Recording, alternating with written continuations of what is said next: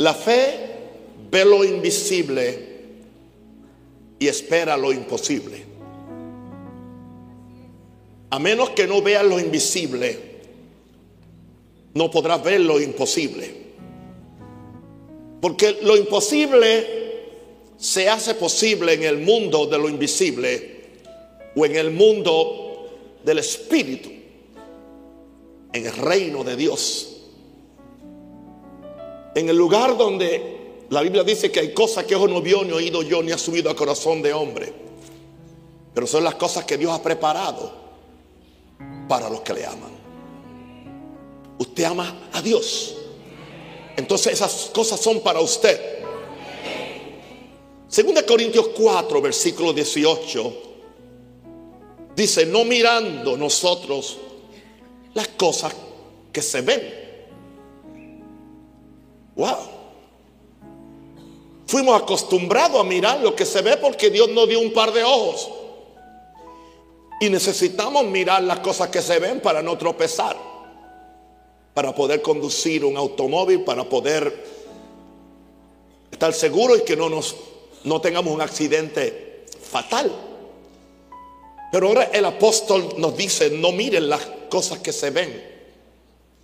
Y está hablando en relación con la fe, no está hablando en relación con el mundo natural, sino con el mundo espiritual. O sea, en otras palabras, que no nos hagamos esclavos de las cosas que se ven como si eso es todo sino que miremos las cosas que no se ven. Y tenemos que ser sinceros. Si el apóstol Pablo nos manda a ver las cosas que no se ven, entonces hay otro mundo que no estamos viendo con lo natural. Hay otro mundo que no estamos tocando, que no estamos oyendo. Hay otro mundo que trasciende a este mundo visible. Y que todo el mundo se contraponen y están ahí. Y en un momento determinado se te puede abrir ese otro mundo, el mundo espiritual. Y tú puedes ver las cosas que no se ven. Si tus ojos fueran abiertos para el mundo espiritual, ángeles podrías mirar que nos vienen a ayudar. Porque se te abre el mundo espiritual. Ahora mismo este lugar está impregnado de la presencia de Dios. Simplemente. Los ángeles están en, este lugar tomando nota de cada palabra que estoy diciendo para que yo tenga que dar cuenta de ella en el día del juicio. Tomando nota de los que están chateando en el teléfono y no escuchan el mensaje. Tomando nota de los que pueden ofrendar y escogen mejor gastar el dinero en el casino. Está tomando nota de todo, especialmente en el tiempo de la ofrenda. Yo veo hoy la esclavitud de la gente al celular. Yo le decía aquí al pastor Joel, parece que los cristianos creen que la trompeta le va a sonar por el celular. Alguien diga su nombre. ¿eh? Gloria. Bueno, no mirando las cosas que se ven, sino las que no se ven, pues las cosas que se ven son temporales. Wow. Lo mejor que usted tenga es temporal. ¿Cuántos carros nuevos yo he comprado en 70 años? ¿Cuántos carros nuevos yo he comprado? Y, la, primera vez que me compré un carro nuevo, uh, era intocable. Era intocable. Oh, yo cuando llovía no lo quería sacar. Estoy hablando de un muchacho joven, un maestro joven, con mi Volkswagen. ¿Entiendes? Muy cuidadoso con los baches que no quería ensuciar mi carro. Hello. Ya los tres o cuatro meses ya es viejo. Las cosas no tienen vida eterna, querido. No condiciones tu felicidad y tu gozo a las cosas que tú puedes adquirir. No envides a ningún rico podrido, lleno de avaricia, lleno de pecado, lleno de adulterio y fornicación. Porque puede tener 50 millones en el banco. No. ¿Tú sabes a quién yo envidio en una envidia santa? Aquel santo que en la, en la peor circunstancia, en el peor problema, en la peor situación, mantiene el gozo, mantiene la paz, mantiene la felicidad y se mantiene poniendo los ojos en Jesús. El autor y consumador de nuestra vida. A ese yo lo envidio con una envidia santa. Pero eso a mí no me impresiona nadie que crea que me pueda vislumbrar con la mejor cosa material. Porque la mejor cosa material de este mundo nada es comparable con la gloria venidera que nosotros ha de manifestarse. Cuando estemos en la eternidad, cuando estemos en la eternidad, nos daremos cuenta de la mucha basura que era este mundo. Y si alguno malgastó el tiempo en este, en este medio ambiente, en este mundo natural, y llega a la eternidad y es salvo, se dará cuenta que mucho tiempo, ¿por qué me afané tanto por aquello? ¿Por qué me afané tanto por aquello? Que no se compara con esto que tengo aquí. Cuando yo era niño, éramos muy pobres, éramos de campo. ¿Entiendes? Nosotros no veíamos casi un, dulce, un chocolate, un confite, como le dicen los, otras personas. Y yo decía, cuando yo sea grande, y yo cobre y yo tenga eh, salario y tengo un trabajo, yo voy a tener bolsas grandes de chocolate. ¿Sabe qué será la visión mía cuando chiquito? Comprar bolsas grandes de chocolate. Tendré dinero para comprar chocolates. Y yo pensaba, y más nunca tendré que esperar que mi papá agarre un dulce. Esos dulces de menta que en Puerto Rico dicen un bombón. La palabra bombón viene del francés, bueno, bueno. ¿Entiendes? Le llamamos bombón a eso aún. Y mi papá agarraba, eran redondos, de, menta. Agarraba una, una paleta y, le hacía así. Para repartirlo en, en 11 muchachos. Y que él se quedara con la mayor parte. A cada uno le tocaba una lasquita. Imagínense. Yo sé lo que es vivir apretadito. Yo sé lo que es, aleluya, que solamente me echaran en la sopa el cuello del gallo o de la gallina. Y después estar dos o tres horas con el cuello tratando de sacarle las le Por eso yo amo a los pobres. Me compadezco de ellos, porque yo sé lo que es pobreza. Pero ¿sabe una cosa? Ahora lo menos que me gusta es el chocolate. Entonces ahora yo digo, wow, qué ignorante yo era, qué limitado yo era. Pero es que esa era mi percepción porque era un niño. Esa era mi, percepción porque era un ignorante. Yo no voy a decir que usted, que usted es un ignorante, no quiero usar esa palabra. Voy mejor usar la palabra niño. Si usted está tan, tan enamorado de, esta tierra, usted es un ignorante. Nadie dijo amén. No, no hay que decir amén. Yo los excuso por no decir amén. Porque yo tampoco hubiera dicho amén. Las cosas que se ven son temporales. Pero las que no se ven, las que no se ven, las que no se ven son eternas. Hello, los muchachos que están de novio o de novia, la ves a ella parejita, la ves a ella en la línea, pero deja que tenga el primer niño para que tú veas. Y le empiezan a salir rayas por todo sitio y se le empiecen a inflar algunas partes, ¿qué? ¿La vas a cambiar por otra más, más jovencita? Y aún si la cambias por otra, el proceso va a ser el mismo. Y, tú, muchachita, que, te, que, te, que, te, que estás ciega por ese muchacho porque tiene, tiene esa maranta de pelo y tan bello que solo hace y todo eso. Hermano, yo tenía un pelo más bonito que el de Joel Austin. Mire mis fotos cuando era joven para que usted vea. Pregúntale a mi esposa. Ok.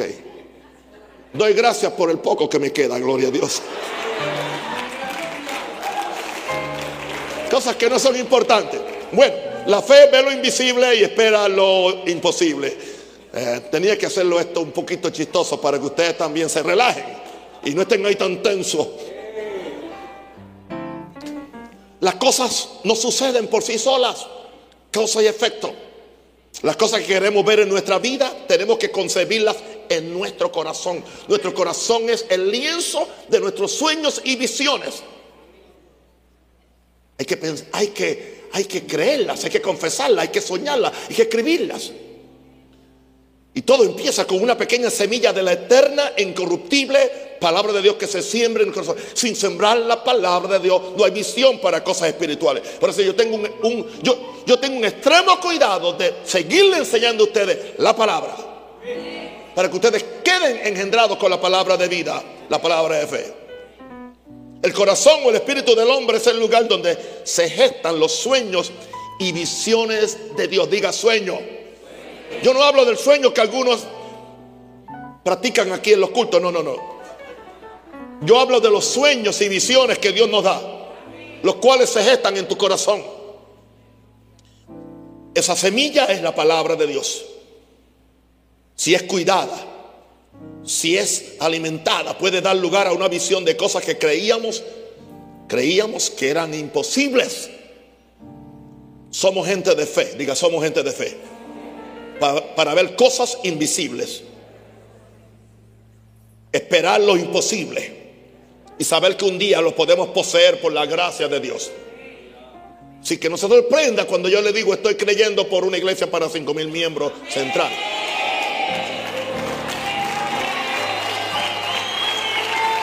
No se sorprenda cuando le digo que estoy esperando que Dios en su gracia nos dé el local. Él nos lo dé, o, o nos dé la tierra, no la dé por su gracia. Es que tenemos que empezar a, pensar en grande, a soñar en grande.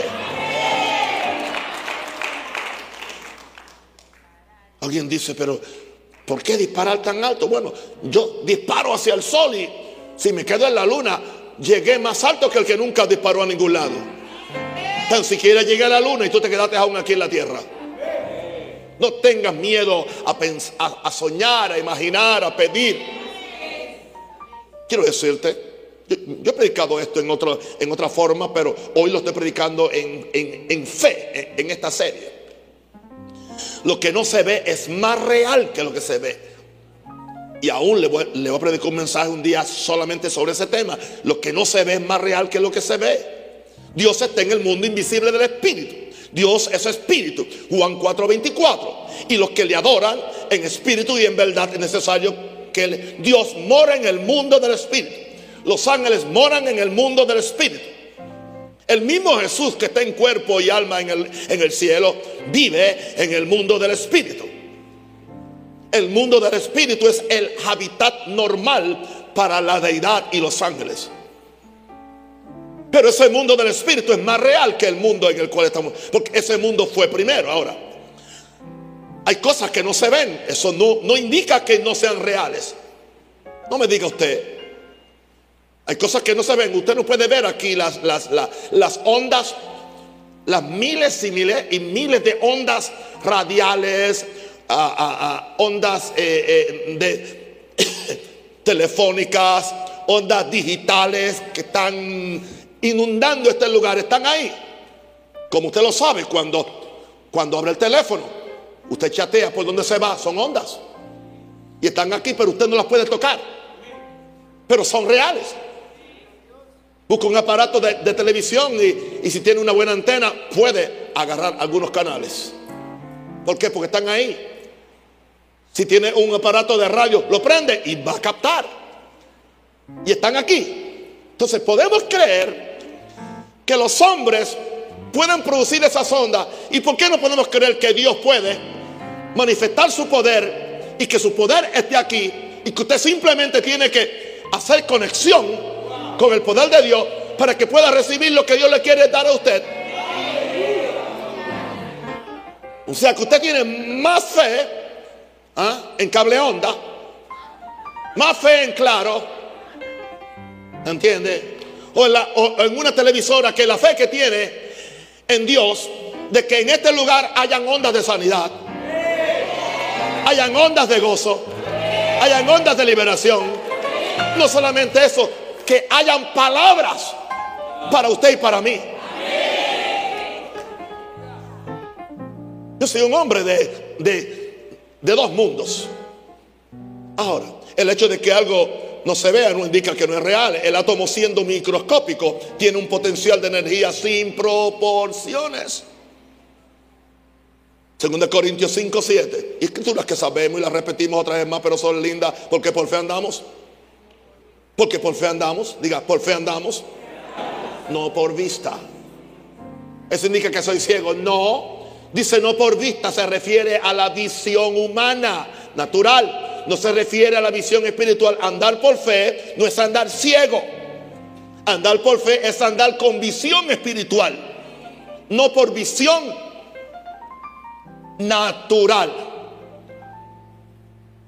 Usted debe, como cristiano, andar por fe y no, ser esclavo de las circunstancias. Y no ser movido por las circunstancias y no atreverse a explorarla, a confesar lo que usted no ve que está asegurado en la palabra del Señor. ¿Cuál es el problema? En nuestra naturaleza carnal, carnal, carnal, o sea que necesariamente ser carnal no es ser pecaminoso, ser carnal es que soy humano. Hemos sido condicionados a creer y a confiar solo en lo que se ve y se interpreta con los cinco sentidos. Ustedes fueron a la escuela, saben lo que son los cinco sentidos. No tengo que enumerar los cinco sentidos. Gloria a Dios. Así que caminar en la carne no siempre es caminar en pecado. Hay hermanos que creen que son muy espirituales porque hablan mucha lengua y profetizan y ruedan en el piso y son carnales.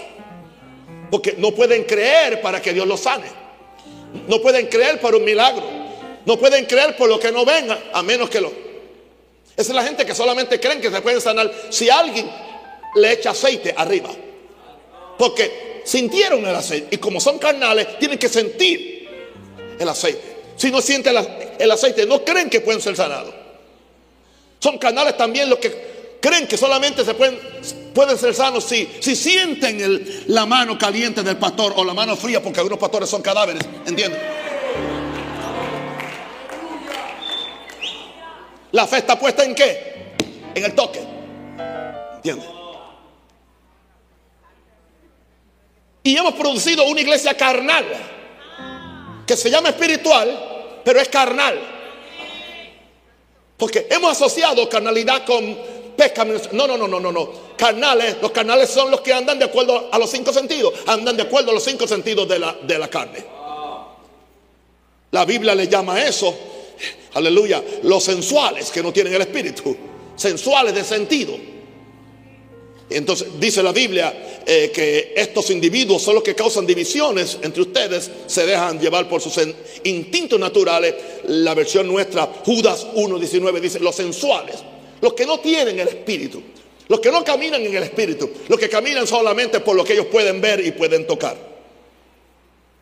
Lo que no se ve es más real que lo que se ve. Aquí hay ángeles, aunque tú no lo veas. Gloria a Dios. Hay una vida eterna. ¿Alguien ha visto el amor alguna vez? ¿Alguien ha comprado una, una libra o dos kilos de justicia? Pero tú no dices, aquí no es justicia. Y lo das como algo que es concreto. Y nunca lo has visto. Aquí no, no hay amor. Y como tú lo mides. O sea que tú estamos hablando de cosas que aparentemente son no son ideas. Son cosas que tienen sustancia. El amor tiene sustancia. La justicia tiene sustancia. Sustancia espiritual. ¿Has sentido tú el odio en un, lugar? ¿Puedes percibir el odio en la cara de una persona cuando te mira? ¿Verdad que sí? Porque tiene una sustancia diabólica, espiritual. Oh, gloria a Dios. Ahora, ¿por qué no vemos lo que no se ve? Porque el corazón ha sido conectado solo con lo circunstancial y temporal. Este es el corazón. Este es el corazón del, del, del, pecador conectado con lo circunstancial y temporal. Ahora, no, no ignoremos una realidad. Dios ha puesto eternidad en el corazón de todos los hombres. Aún la persona no salva tiene la posibilidad de explorar un poco el mundo espiritual.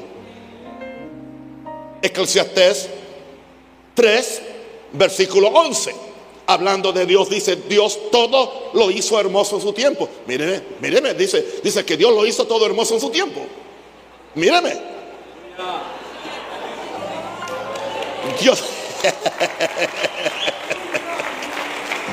Aleluya.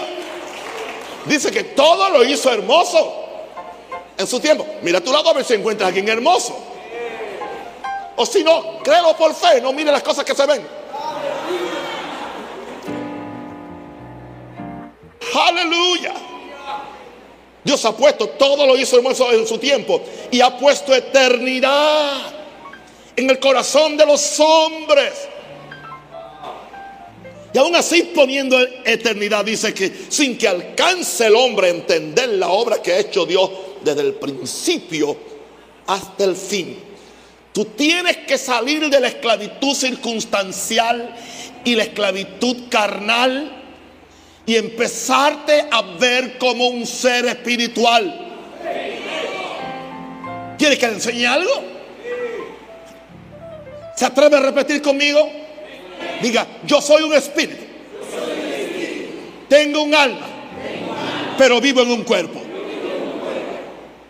No soy controlado ni por mi alma, ni por mi cuerpo.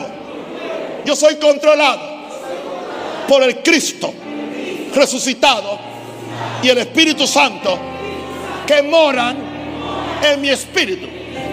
Desde mi espíritu yo controlo mi mente, mi alma, mis emociones y pongo mi cuerpo bajo sujeción al Cristo que vive en mí. Alguien déle un aplauso a Jesús.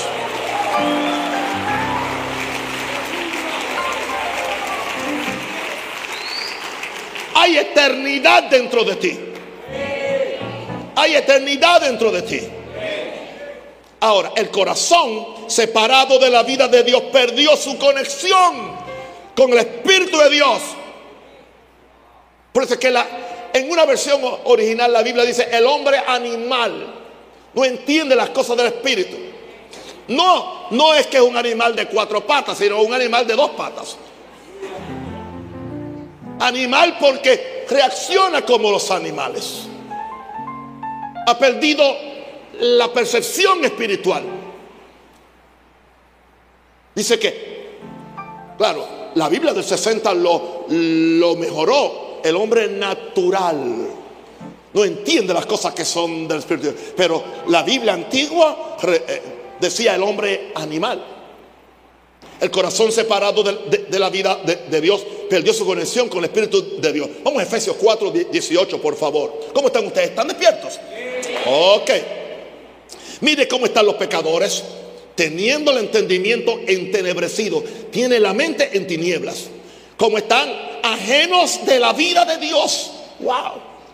Por la ignorancia que, hermano, usted no puede ser ignorante.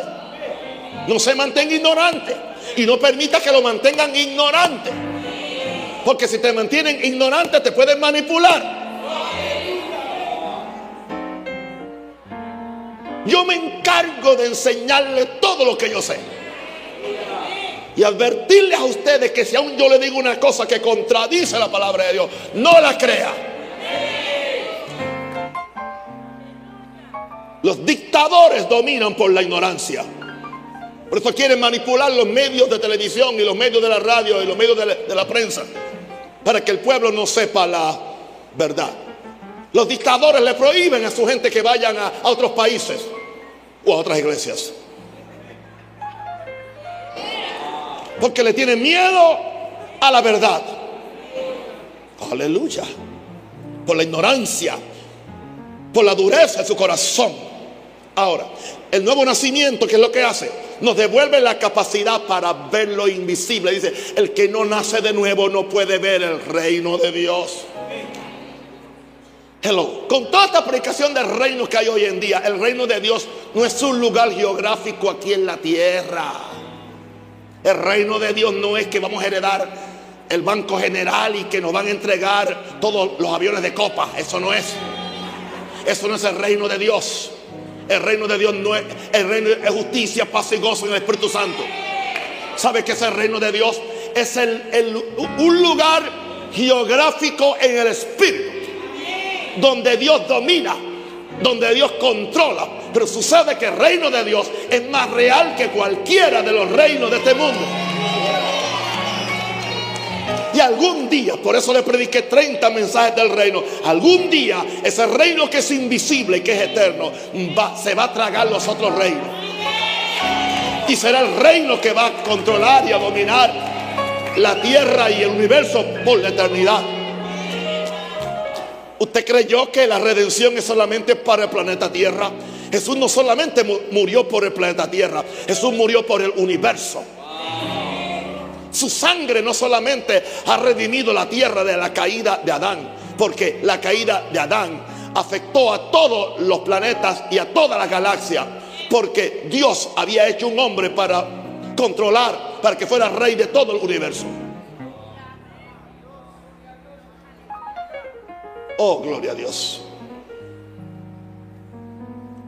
El nuevo nacimiento nos devuelve la capacidad para ver lo invisible. Respondió Jesús y le dijo, de cierto, a, Nicodemo, de cierto te digo que el que no naciere de nuevo no puede ver el reino de Dios. Hay gente que no ve el reino de Dios. ¿Y por qué oramos? Siempre están haciendo preguntas. ¿Y por, y por qué, ¿Y por qué hay que orar? ¿Y por qué hay que ayunar? ¿Y por qué hay que confesar? ¿Y por qué hay que ofrendar? ¿Y por qué hay que diezmar? ¿Y por qué tengo que vivir esa vida tan, tan, tan estrecha? Dice Dios que es estrecha. Es la vida más amplia que hay, la de Jesús. ¿Por qué? Porque son ciegos. No han visto el mundo espiritual. Porque es posible que se metieron una iglesia y nunca han nacido del Espíritu. Porque el que nace del Espíritu puede ver las cosas del Espíritu. Pero el que solamente nació de la carne, solamente ve las cosas de la carne. Por eso gravitan hacia predicadores carnales. Porque carne busca carne, espíritu busca espíritu. Gente mentirosa busca a los mentirosos. Gente avara busca a los avaros. Gente de fe busca a la gente de fe. Gente que ama busca a los que aman. Aleluya. Yo estoy bien porque yo estoy en paz con ustedes. Amén. Amén.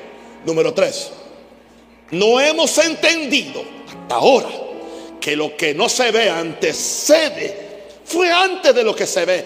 Escúcheme, no sé, no sé cómo decírselo y repetírselo. Lo que, se, lo que se ve no fue primero, querido. Lo que no se ve fue primero. Por eso es que es eterno. Por eso es que dura. Por eso es que cuando se termine lo que se ve, tenemos que regresar a lo que no se ve. Una pregunta, ¿tú crees que el día que tú mueras, que tú vas a dejar de, existir? Mentira, te han dicho eso. Tú no dejas de, existir. Tú te mueves a otra dimensión.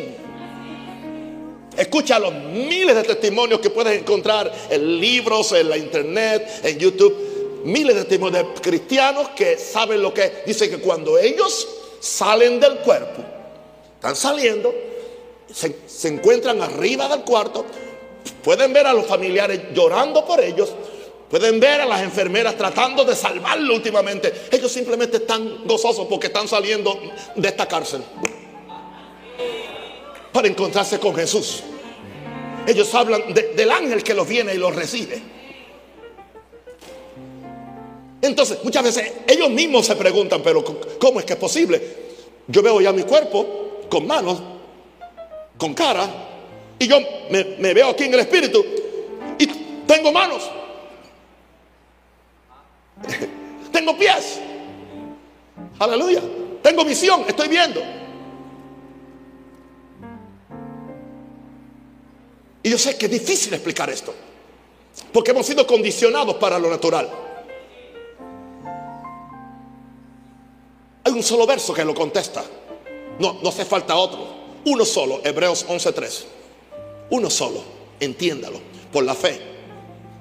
Entendemos. Haber sido constituido el universo por la palabra hablada de Dios. De modo que lo que se ve fue hecho de lo que no se veía. Indicando que este mundo es, un, es una copia del mundo espiritual. Usted me pregunta que si habrán animales en el cielo. Claro que hay animales en el cielo. Amén. Claro, hay un animal que yo creo que no va a estar en el cielo porque son, son muy trascendentes. El gato no va para el cielo.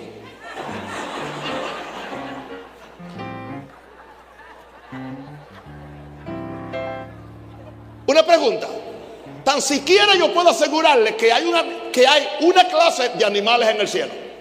Y se lo aseguro. Y no es falsa doctrina o tampoco es fantasía. Juan vio los ejércitos celestiales que venían montados en qué? Ah, caballo blanco. Hay caballo blanco en el cielo. Hello. Yo no puedo asegurar ningún otro animal, pero sé que si hay un animal, es posible que hayan otros.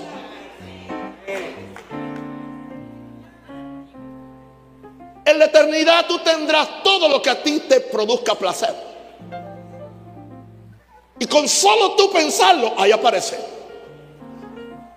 Por eso es la eternidad. Por eso es el cielo. No hay límites. En, un sitio de, de una felicidad eterna. Cosa que uno vio, y oído yo.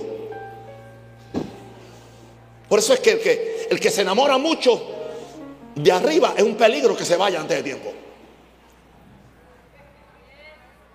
Hubo un hombre que se enamoró tanto de arriba, porque alguien de arriba lo venía a visitar y hablar con él. Enoch. Dios venía a caminar con él, lo sacaba a dar paseo. Y caminaban y hablaban y, compartían cosas. Y dice, y un día ya no fue. Porque se lo llevó Dios. Se lo llevó Dios porque él, se quiso ir. Con, todo respeto a su país o a cualquier otro país, hermano, cuando usted tenga un tranque de eso, vamos a dejarlo ahí. Una hora, ahí. Y con los taxistas. ¡Qué impaciencia tienen los taxistas de Panamá! Ora por ellos, gloria a Dios. Una pregunta, ¿por dónde voy a pasar? ¿Para dónde voy? Carro por todos lados. Cállate la boca, tranquilo. Cálmate. Alguien diga aleluya. Por la fe entendemos haber sido constituido el universo. ¿Por qué? Por la confesión de Dios, de modo que lo que se ve fue hecho de lo que no se veía. ¿Sabe por qué a ti no se te hace nada? Porque tú nunca lo dices con la palabra hablada. Y hay muchas cosas que se te van a quedar en el mundo espiritual, en el mundo del espíritu y nunca las vas a tocar porque no te has atrevido a ponerte en línea con la confesión de fe. Y les he hecho más caso a los enemigos de, este mensaje que a la palabra del Señor. Lo que no se ve es lo eterno. Y nosotros nos engañamos creyendo que se, que se ve porque lo, vemos y tocamos. No, no, no, no. Esto no es eterno. Todo existía en el mundo del Espíritu antes de hacerse visible por medio de la proclamación de la palabra. Y dijo Dios, y dijo Dios. Si pudiéramos comprender que el mundo espiritual está preñado de todas las cosas que necesitamos para esta vida y la venidera. No hay nada que yo necesite aquí o que no, no pueda recibir desde ese mundo. Pero nos enseñaron a, depender del gobierno, nos enseñaron al juego vivo, nos enseñaron a, depender de mi astucia o de mis trampas. En vez de aprender, en vez de, aventurarnos al mundo espiritual. Mete las narices en ese libro y empieza a leerlo y empieza a explorarlo. Los ojos se te van a abrir. El mundo del espíritu se te va, se, te va, ¿entiendes? a, a exponer y tú, tú vas a ver en ese libro cosas que uno vio, no oído yo, no he subido al corazón de hombre. Con la ayuda del Espíritu Santo te lo va a revelar para que tus ojos sean abiertos. Oh, yes. Si pudiéramos comprender que el mundo espiritual está preñado de todas las cosas que necesitamos para esta vida y la vida. No puedo dejar de mencionar otra vez el verso 1 Corintios 2, 9 al 10, por favor. No crean que no sé más versos, pero este me gusta. Antes bien como está escrito, ya ustedes lo saben de, memoria. Cosas que ojo no vio ni oído yo, ni han subido en corazón de hombre, son las que Dios ha preparado para los que le aman. Así que por eso yo soy un amante de Dios, soy un fanático de Dios. Soy pasional amando a Dios porque yo quiero esas cosas. Diga, diga, yo quiero esas cosas. Pero Dios nos las reveló a nosotros por el Espíritu. Porque el Espíritu Santo todo lo escudriña. Aún lo profundo de Dios. Y nosotros no hemos recibido el Espíritu del mundo, sino el Espíritu que proviene de Dios para que sepamos las cosas que Dios nos ha prometido.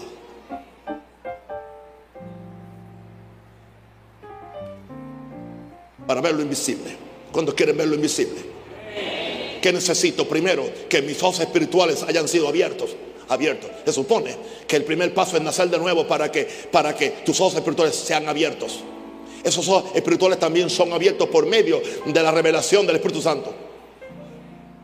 Fe es la sustancia de lo que esperas. Viene de la palabra. Fe es la sustancia. La, la esperanza es la visión dada por el Espíritu Santo. Esperanza, diga esperanza fe. O sea, no hay esperanza. La Biblia, Dios es un Dios de esperanza.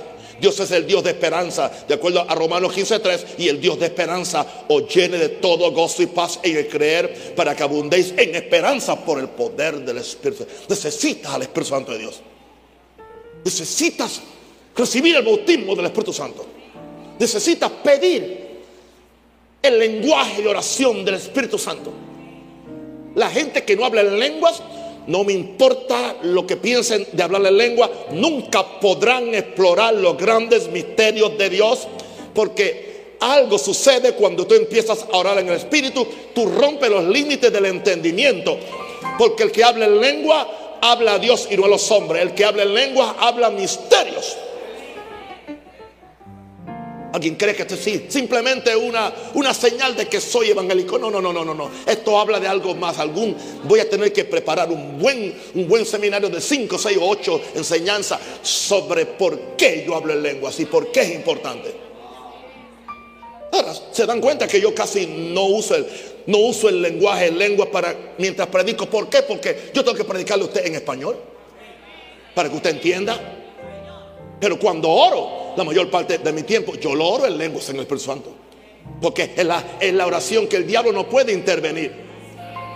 Cuando yo estoy orando en lengua, estoy orando en código. En código. De forma que el enemigo no puede descifrar lo que yo estoy orando. Y, y dice que cuando yo oro en lengua, mi espíritu ora. Aunque no entiendo con mi mente, no es importante que entienda. Porque si estoy orando por mi suegra, yo no quiero entender lo que estoy orando. Es una broma, ok. Entiendan mi sentido del humor también. ¿Qué es lo que hace la fe y la esperanza? La fe y la esperanza crean un diseño en tu corazón. Un diseño de lo que quieres conquistar. Hay gente que no tiene diseño. ¿Cómo tú edificar algo sin diseño? Blueprint, planos. La fe y la esperanza crean el plano para lo que quieres conquistar. ¿Cómo tú vas a edificar algo? Ay, Señor, mi papá decía que era carpintero y edificaba unas cosas que se caían. Una vez estábamos poniéndole el techo a un, a un templo pequeño, pero ¿qué sucedió? Pues mi papá era especial, muy, muy especial. Y él no quiso subir mucho las aguas porque iba a ser más madera, ¿entiendes? Entonces, o sea, lo hizo demasiado así. ¿Y qué sucedió? Cuando, cuando empezó a poner todas las piezas y le puso el zinc, aquello hizo así, las paredes de concreto se abrieron todas de ambos lados. Mi hermano eh, estaba conmigo y mi hermano que, que estaba trabajando en ese techo y yo con mi papá, cuando vio que, eso se cayó y las paredes se abrieron, él dijo, yo me voy para Nueva York. Pero mi papá no tenía un plano, no tenía un diseño. ¿Usted ha visto casas así en Panamá. Con todo respeto, mi amor, no me estoy riendo de ustedes, porque vi muchas en Puerto Rico así que se le empieza a añadir un cuarto por todo lado, ¿entiendes? No hay coordinación ninguna. A su nombre. un diseño. ¿Qué es lo que, una pregunta, ¿qué es lo que yo te estoy dando con esta palabra? Diseño.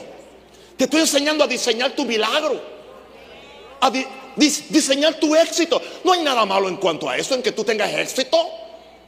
Yo te estoy enseñando a que tengas un, diagrama, un, un blueprint para tu familia, para tu matrimonio. La gente cree que el matrimonio es solamente que dos se gustan y se casan y se van a la cama a hacer sexo. Eh, hermano, eso es lo menos. Y si tú te vas a casar por eso, vas a fracasar. Es más que eso. Es más que eso. Es más que eso. Es más que 15 o 20 minutos. Alguien diga aleluya. Y sé lo que dije y no lo, y no lo voy a sacar de mi vocabulario. Porque es algo más que eso. Tiene que haber un diseño para ese matrimonio. Hay que luchar por ese matrimonio. Tengo que tener un propósito para ese matrimonio. Aleluya. Amén. Una pregunta. Yo estoy tan comprometido a mi esposa y sé que no va a pasar. Que si por alguna razón yo tuviera que cargarla a ella por 10 o 15 años, no, no, no va a pasar, mi amor. Es un ejemplo. Corazón, tranquila. no, no, tranquila.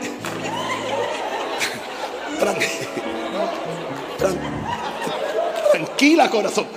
Déjame terminar. Pero mira, mira, mira, mira. Escúchame, es culpa mía. Yo le enseñé a ser positiva por todos estos años. ¿Entiendes? Eso habla de compromiso. O sea, que no simplemente mientras pueda tener un provecho de ella y cuando no pueda, yo tengo un compromiso. Yo tengo un, un, un, blueprint, un plano para mi familia. Así crié a mis hijos. Y así estoy enseñando a mis hijos que críen a mis nietos. Que donde no hay visión y la visión es un plano, el pueblo perece. ¿Puedes darle un aplauso a Jesús por eso?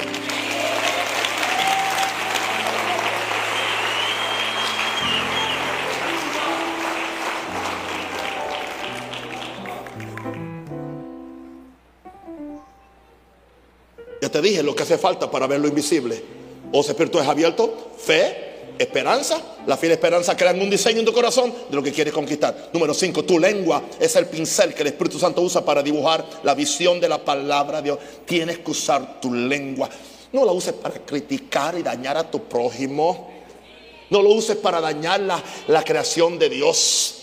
No lo uses para destruir a nadie aunque difieras con esa persona. Ninguna palabra corrompida salga de vuestra boca, sino la, que sea buena para edificar. ¿Te das cuenta que la palabra edifica? Si, edifica es que tiene poder de construcción. Nunca lo había visto en esta forma. En esta noche me cayó este verso ahora en esta forma. Y lo voy a repetir porque me gustó lo que dije. Ninguna palabra ociosa o ninguna palabra corrompida salga de vuestra boca, sino la que sea con gracia para edificación. Para edificar es construir. O sea que las palabras edifican. Pero también las palabras destruyen. Hay hombres que sus palabras son como golpes de espada. Golpean, matan, le quitan la esperanza a alguien. Usa la palabra, usa tu lengua para bendecir a otros. El Salmo 45, 1 dice, rebosa mi corazón palabra buena. ¿Qué palabra debe saber salir de tu corazón? Palabra que buena. Palabra buena. ¿Por qué no sale palabra buena? Porque de la abundancia del corazón habla la boca. Y lo que sale de tu corazón es lo que tú has metido en el corazón. Si tú te metes toda la Biblia en el corazón, si tú te metes, aleluya, si tú, si, si, si tú oyes predicadores de fe y no predicadores que están por ahí condenando y matando a todo el mundo, eso va a meterse en tu corazón. Y cuando tú hables es parte de quien tú eres. Porque de, la abundancia del corazón habla la boca. Rebosa mi corazón palabra buena. Dirijo al rey mi canto. Mi lengua es pluma de escribiente. Tú escribes con tu lengua. Tú le escribes a tus hijos el diseño. Deja de decirle brutos. Deja de decirle nunca vas a llegar a nada. tú les estás destruyendo a tu hijo. No importa lo travieso que sea. No importa que se está comportando de la peor forma. Estoy hablando cuando estamos empezando a criar los hijos. Edifícalo. Edifícalo. Muchos de ustedes fueron dañados por palabras que le dijeron sus, sus progenitores, su papá, su mamá, profesores necios que no saben tratar con muchachos que tienen dificultades de aprendizaje y no pueden tomar el tiempo para, para ofrecerle ayuda o para creer en ellos.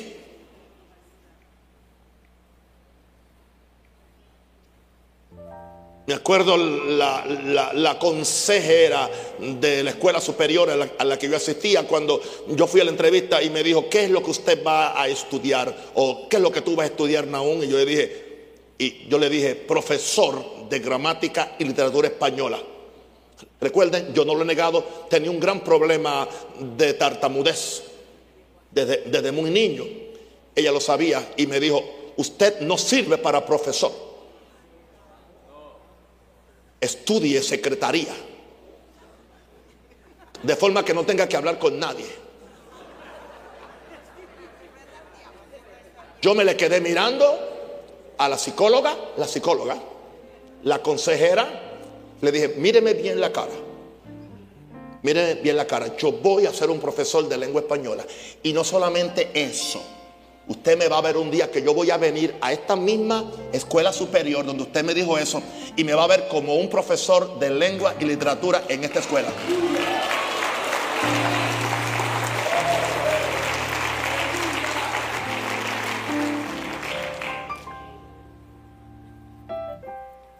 Recuerdo de una doctora en la universidad que fue mi supervisora eh, cuando estaba haciendo lo que allá le llaman eh, eh, el internado o la práctica docente en mi, profesión. Y ella sabía cuál era mi, mi dificultad para hablar. Ella sabía. Y cuando yo pude vencer y pude convertirme en un profesor de lengua española, ella me, me dijo, Naún, te admiro, te admiro y yo sé que tú puedes conquistar cualquier cosa en tu vida. ¿Qué sucedió? Salí de la universidad, eh, empecé a enseñar en una escuela secundaria en Nahuabo, el pueblo donde yo nací. Y en menos de, tres meses ya yo estaba siendo profesor de lengua y literatura en la escuela superior, donde la señorita Luz Minerva Pimentel, que era su nombre de, soltera, tuvo la gran bendición de enamorarse del profesor.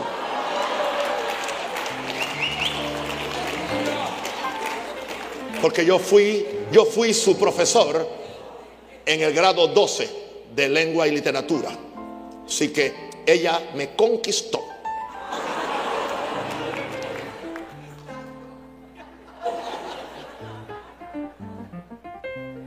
Pero, ¿qué daño te pueden hacer? Tú nunca llegarás a nada. Como yo le decía anoche, no sé a dónde fue, en el culto allá en la 24, nunca le diga a su hijo que no puede ser algo. Si, él dice, quiero ser abogado, dile amén. Yo te ayudo. Si te dice, quiero ser presidente, no le digas nada. Después ahora en secreto. Tanto de Panamá o de Estados Unidos, no, no importa. Ok, ahora, el corazón es como el lienzo del pintor que recibe lo que el pintor le pinta. ¿Sabe una cosa? Cuando, cuando Dios te entrega a un niño, no tiene nada escrito en su corazón. Son nosotros los que le escribimos éxito, victoria, prejuicio. Ningún niño es orgulloso, ningún niño es nacionalista, ningún niño es egoísta hasta que lo aprendió con nosotros los mayores. Nosotros le dañamos el espíritu o se lo arreglamos. Alguien diga aleluya. Y muchas veces lo que menos nos gusta en ellos es lo que somos nosotros.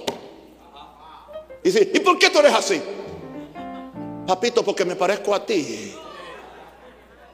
Y muchas veces lo que no nos gusta en nosotros es lo que vemos en nuestros hijos.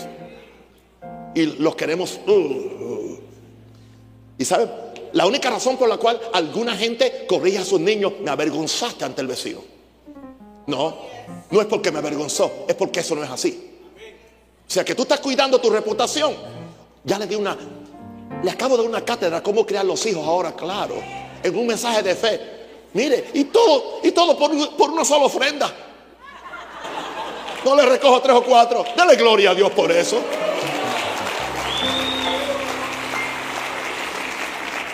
El corazón es como el lienzo del pintor que recibe lo que el pintor le pinta. Ten cuidado con las palabras que tú hablas porque crearán un mundo en tu corazón. Primero la visión está en el corazón y después del corazón sale lo que abunda en él por medio de tu palabra. Tú, lo que tú hablas es lo que abundas aquí. De la abundancia del corazón. Habla la boca. Out of, out of the overflow of the heart, the mouth speaks. Yo quiero siempre ministrar de lo que rebosa del overflow. Aleluya. Amén. Ahora, viendo lo invisible en el rey, en el lienzo de tu corazón, vas a poder poseer lo imposible, vas, a poder ver, ver, ir hasta lo imposible. Ahí es cuando lo imposible empieza a verse posible.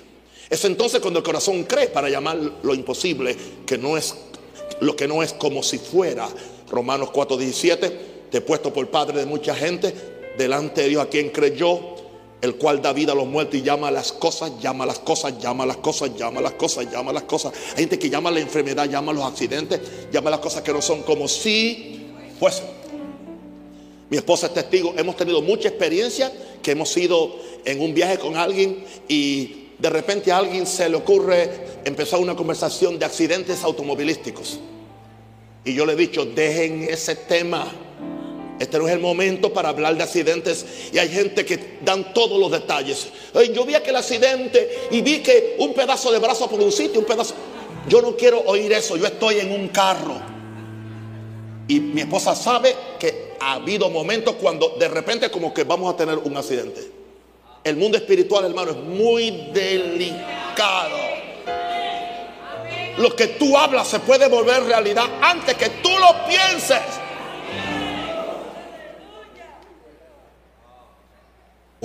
Viendo lo invisible en el lienzo de tu corazón, poseerás lo imposible. Cuando lo imposible, voy a terminar, posee de tal modo tu corazón. Tienes que poseerlo.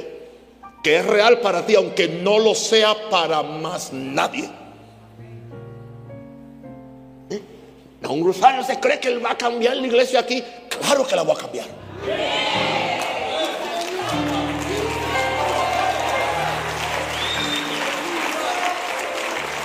Un rosario se cree que él puede. Claro que sí. Porque yo lo creo en el corazón. Y creo que es voluntad de Dios. Y creo que está en el mundo espiritual. Y creo que es lo que Dios quiere. Y nadie va a convencerme que no es, no es posible. Porque cuando lo imposible posee de tal modo tu corazón, que es real para ti, aunque no lo sea para más nadie, podrás entonces por la fe esperar por lo imposible. Y no importa el tiempo que tengas que esperar, la fe sabe esperar. He dicho algo que nunca había dicho. La fe sabe esperar. La fe sabe esperar. Levanta las manos al cielo y dé gloria al Señor. Dé gracias por la palabra.